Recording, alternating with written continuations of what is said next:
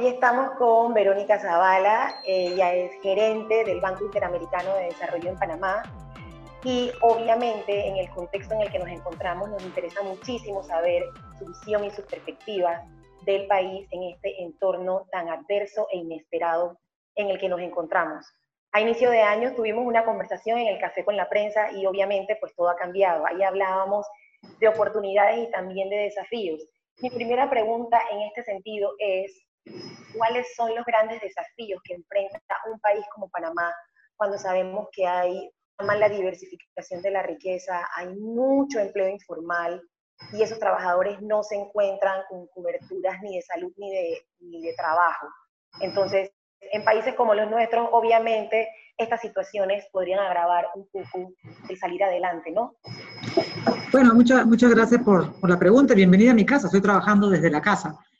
Eh, me parece súper importante eh, primero enfocarnos en, lo primero, ¿no? En, tu pregunta. El primer desafío es eh, eh, lo que viene directamente de lo que es el COVID-19, ¿no? Tenemos una emergencia sanitaria que atender y el primer desafío es ese, es cómo afrontar ese desafío de manera tal que no sufra, que sufran la menor cantidad de personas y que no sufran especialmente aquellos que están en una posición más débil, que creo que es a lo que apuntaba un poco tu pregunta, ¿no? Eh, a la hora que se piensa en atender una situación de una pandemia como esta, obviamente eh, es más fácil atender a la gente que tiene más recursos, que está más cerca al hospital, que tiene mejor acceso a la información, que ha podido eh, saber eh, todas las herramientas que se ponen a disposición para,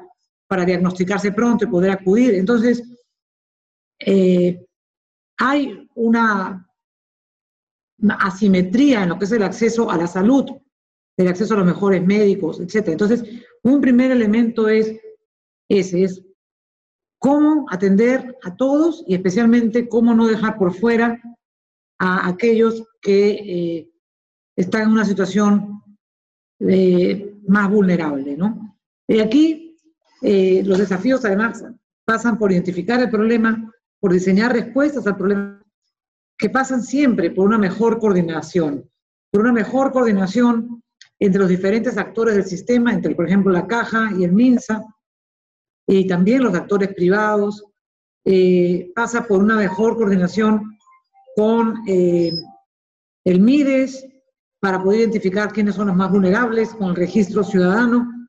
Eh, y así, es importante poder tener una capacidad de respuesta que no solo tenga la respuesta técnica, sino la respuesta en términos del aparato público y la ubicación de la gente para poder atenderlos de la mejor y más rápida forma posible.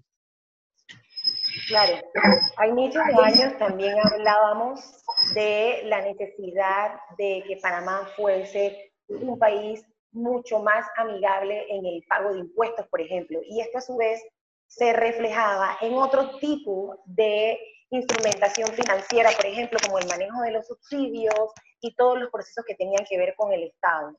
Obviamente esta pandemia nos ha dado una gran lección y la primera gran lección es que podíamos hacer muchas cosas que no habíamos hecho anteriormente y hemos agilizado y hemos puesto a nuestra a disposición de los ciudadanos muchos recursos tecnológicos. En este sentido, ¿qué hemos aprendido de este proceso y cómo toda esa instrumentación digital puede ayudar al país a que precisamente esos recursos lleguen donde tienen que llegar? No, es una muy buena pregunta. Creo que de alguna manera eh, eh, ya, tienes una, una sensación de la respuesta.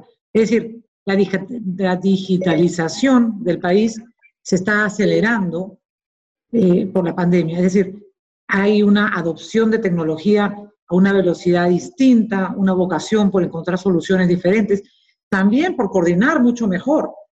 Eh, ¿no? Estamos viendo, por ejemplo, cómo el registro ciudadano se puede mezclar, cruzar con eh, los que están diseñando los subsidios para el programa de para más solidario, cómo se está cruzando esta información para poder tener más inteligencia y poder actuar mejor con todo lo que está trabajando el Ministerio de Salud. Entonces, yo, yo siento que eh, esto va a generar, ¿no es cierto?, una modernización importante. Ahora, habiendo dicho eso y siendo Panamá, además muy, eh, un claro, con una clara vocación por esa modernidad y lo que lo está haciendo súper bien en eso, realmente nos, nos, estamos gratamente impresionados por eso. También hay otras soluciones que van a tener que ser un poquito más, eh, digamos, análogas para no dejar a nadie por fuera, pensando en lo que preguntabas antes, ¿no? Por ejemplo, la penetración de Internet no permite que pensemos que la eh, educación va a ser online, porque no todos tienen acceso a una computadora en su casa, los que tienen acceso por el teléfono, lo que cuesta cada giga de data que se baja es caro, entonces es importante complementar eso con, evidentemente, acciones que vayan por televisión, ¿no? Este, también estamos viendo ese tipo de actividades. Entonces, ah, es importante utilizar esto para el salto, tecnológico que es tan necesario, al mismo tiempo que se toma conciencia de que hay que identificar soluciones diferentes para las diferentes eh, formas en que viven hoy día los diferentes panameños. Es diferente las comarcas, las zonas rurales y la ciudad, ¿no? Entonces, eh, hay que hacer esos dos, pero evidentemente la tecnología está jugando un papel importante. Eh, sabemos que dentro de las proyecciones del BID para Panamá, inicialmente habían dicho a partir del 2009, desde, el, 2020, perdón, o eh, a inicios de este año, hay que meterle con mucha garra y con mucha fuerza eh, a la modernización del Estado, a el turismo interno, a la agroexportación y a la economía naranja. Pues todo esto queda rezagado en el contexto actual en donde realmente lo importante es que las personas no mueran. En este contexto, ¿cuál es la valoración que podría hacer el BID para lo que llamaríamos el día después, un día que ya, el día que ya se ha controlado este brote, ¿qué debe hacer el país? Bueno, yo creo que ahí te diría que los desafíos estructurales de Panamá siguen siendo los mismos. Es desafíos de inclusión, mejorar la educación, eh, la productividad, eh, resolver los temas eh, de los mejores usos del agua. Entonces, los desafíos estructurales son los mismos no varían, pero evidentemente esta pandemia ha hecho que tengamos que tener un, un desvío hacia un, uno, luchar contra la pandemia, que es lo que estamos, pero luego también un conjunto de medidas para que la economía pueda restablecerse lo más pronto posible. ¿no? Entonces, eso va a implicar, evidentemente, pues, eh, una inversión eh, social importante, ¿no? En diferentes sectores. Y por lo tanto, probablemente en el mediano plazo algunos ajustes tendrán que hacerse, pero siempre el objetivo final tiene que ser lo mismo, un Panamá más competitivo, que siga creciendo fuertemente para converger al desarrollo y eliminar las brechas que tiene eh, en términos de cohesión social. Entonces, eso sigue siendo válido, pero tenemos que tener en cuenta que hoy día la inversión eh, social que se requiere para atender a los vulnerables de siempre, para atender a los nuevos vulnerables, a los vulnerados, gente que estaba comenzando una empresa, gente que ya tenía una pequeña empresa, gente que tenía un trabajo eh, formal, pero que dependía mucho además de las propinas que recibía, por ejemplo, en un restaurante, cosas así. Toda la gente vinculada al sector turismo, que probablemente va a tener una, una, una, pérdida.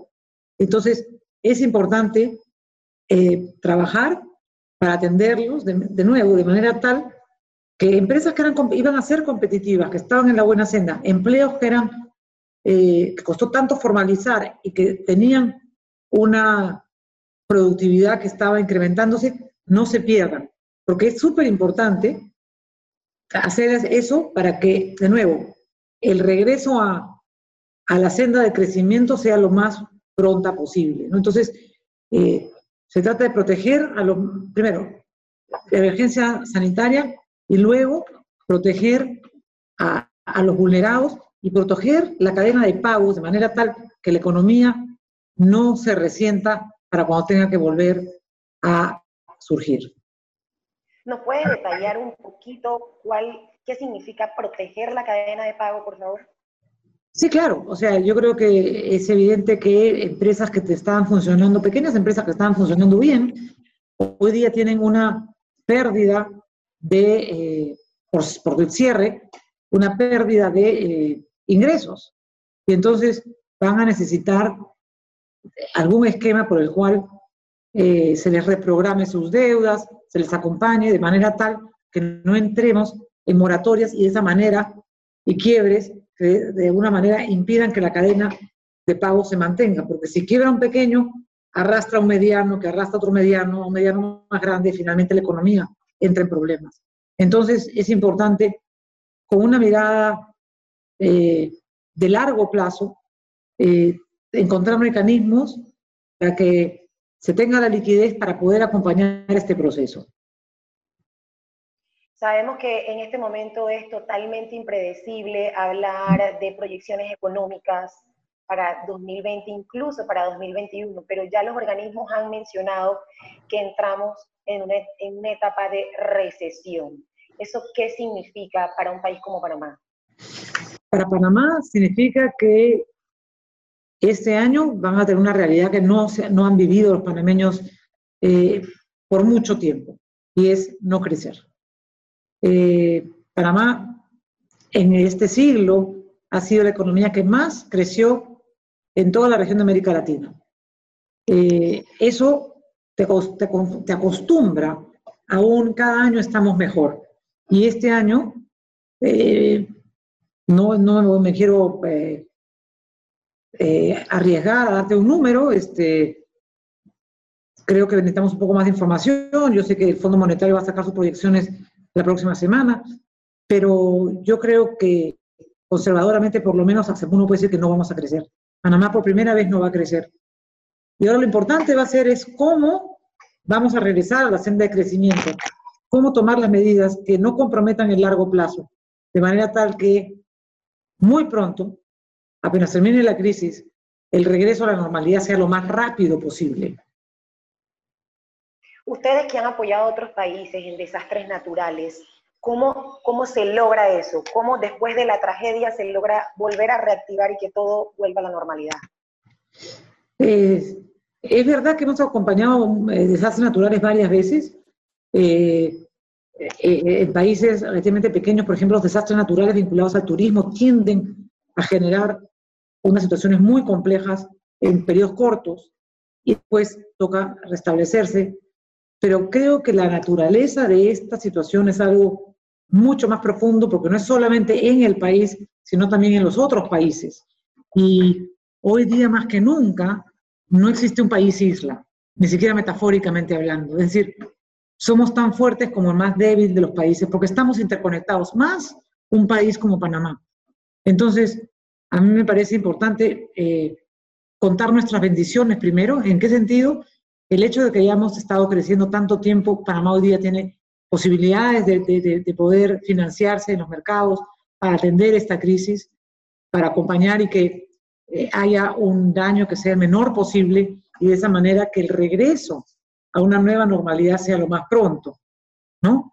Eh, pero definitivamente va a requerir de la fortaleza de todos, no solamente de la fortaleza de ese sector salud que hoy día está poniendo eh, su salud personal para que todos estemos bien, pero también, ¿no es cierto?, un esfuerzo de todos, eh, desde el esfuerzo básico de quedarnos en la casa, mientras más pronto podamos eh, parar esta, estos contagios, más pronto también será el regreso a la economía, desde el punto de vista de pensar coordinadamente las diferentes instancias públicas para, que, para poder actuar con eficiencia, lo que está haciendo también el Ministerio de Economía, mirando el mediano plazo, asegurando la liquidez para el sistema. No olvidemos, Panamá es un hub financiero internacional importante, tiene un sistema sólido, pero requiere siempre una atención a todos. El tema agro, que lo comentabas al comienzo, no quería dejarlo por fuera, podría resultar fortalecido porque eh, es más clara la naturaleza de la seguridad alimentaria, pero el corto plazo es difícil, ¿no? En la medida que la movilidad está restringida, eh, están sufriendo mucho. Entonces hay que buscar mecanismos para acompañarlos, para que de nuevo puedan pagar sus deudas, puedan tener los recursos para, para las cosechas cuando se requieren, para que puedan adelantar lo que es eh, los costos de la logística y que su producto llegue a los mercados. Entonces, son muchos desafíos. Eh, es un problema complejísimo. Eh, yo siento que eh, Panamá, desde el MEF por un lado, desde presidencia por el otro lado, y con todos los ministerios muy articulados, y está atendiendo este conjunto variado, enorme de, desafíos. Y también debo decir que está eh, tomando apoyo de todos los que lo pueden dar. Lo vemos con la OPS de una manera clarísima, están pidiendo apoyo a, a los diferentes proyectos que tenían contratados. Tenemos eh, un, conjunto de, entidades para suerte de Panamá basadas aquí, ¿no? Todo el conjunto de Naciones Unidas, yo tengo reuniones constantes, están mirando desde cómo atender temas de violencia doméstica, seguridad alimentaria, eh, temas de la vuelta de los niños a la escuela, eh, y así, ¿no? Entonces, este, hay, una, hay un trabajo muy importante y un liderazgo y una claridad de, propósito que es súper importante y que tiene que ser acompañada por todos. Sí, el BID mencionó que como, como las, las, otras multilaterales que estaban dispuestos a cambiar eh, condiciones de créditos otorgadas o más bien la redirección de créditos otorgados para entonces utilizarlos en lo que nos apremia en este momento. Quisiera que me hablara un poco de eso respecto a la cartera que manejan con los proyectos en Panamá. Sí, claro, con mucho gusto. Efectivamente, nosotros en el banco inmediatamente, eh, viendo esta prioridad, hemos previsto redireccionar recursos que teníamos en otros proyectos ya eh, en ejecución, algunos para atender de manera inmediata la pandemia. Y ya algunos recursos de estos ya los hemos utilizado para comprar equipamiento de salud, para poder acompañar eh, temas con el MIDES, y ya se está haciendo, ¿no? Este, y vamos a terminar también con el Ministerio de Economía de ver qué otros recursos de estos que están en cartera podemos redireccionar para la respuesta a la emergencia. Luego teníamos algunos unos importantes recursos programados para aprobar este año. Esos recursos programados para ser aprobados este año, en gran parte los hemos también eh, reformulado para acompañar lo que se va a requerir a la pandemia. Temas que eran importantes, pero que pueden postergarse en favor de temas que son mucho más importantes ahora. Por ejemplo, fortalecimiento para la atención de, de micro y pequeñas empresas, especialmente en el agro. Es un tema que requiere más liquidez y, por ejemplo, ahí vamos a estar trabajando, es lo que nos ha solicitado el Ministerio de Economía. Y también temas de liquidez netamente vamos a estar acompañando, es decir, recursos para apoyo presupuestario al país eh, para poder cumplir con las necesidades de financiamiento que el ministro, con muy buen criterio, está liderando, tanto con emisiones fuera como eh, llamando a toda la banca multilateral para colaborar. Es decir, nos llamamos nosotros, Banco Mundial, al BESIE, y es importante. Entonces, vamos a tener programas específicos, programas de apoyo eh, presupuestal, además de mirar nuestra cartera e incluso las propias cooperaciones técnicas. Desde cosas tan simples como dotar de computadoras a las unidades ejecutoras para que puedan teletrabajar, darles algunas cuantas computadoras, eh, desde ahí, con, con recursos pequeñitos, hasta tal vez un apoyo presupuestario de 400 millones. Es decir, hay una gama de cosas que hacer en todos los sectores eh, y estamos más que gustosos de poder hacerlo y muy agradecidos de, de la oportunidad que nos da Panamá de acompañarlos. Usted está en Panamá viviendo con nosotros pues muy de cerca todo este desafío. Quisiera que nos diera un mensaje final para, para toda nuestra audiencia, que la escucha, que la ve y que de alguna manera sabe que ustedes son referencia de cómo no miran los organismos multilaterales como país. Bueno, primero que nada, es un, eso siempre un honor, un privilegio poder estar eh, en el país donde uno le gusta trabajar, haciendo lo que uno le gusta. Eh, es, un, es, un, privilegio poder hacerlo, es decir, eh, y lo digo genuinamente en mi nombre y de todo el equipo del, del grupo BIT, porque también tenemos al sector privado, sector innovación. y el mensaje es, que creo que es un mensaje que también está dando dando el gobierno, es un mensaje de unidad. Esto es un desafío enorme para todos, es un desafío en el cual a los países que dirá mejor es aquellos que puedan tener una visión común, una visión de futuro común, que los una para ser solidarios, para coordinar, para tener corazón, para tener empatía, para sumar. ¿No? Este, y eso es lo que estamos viendo. Estamos viendo una decisión muy clara desde el centro del gobierno en ese sentido. Estamos viendo ministros absolutamente comprometidos con los más humildes, y yo siento que en ese sentido es aún más grato poder acompañarlos.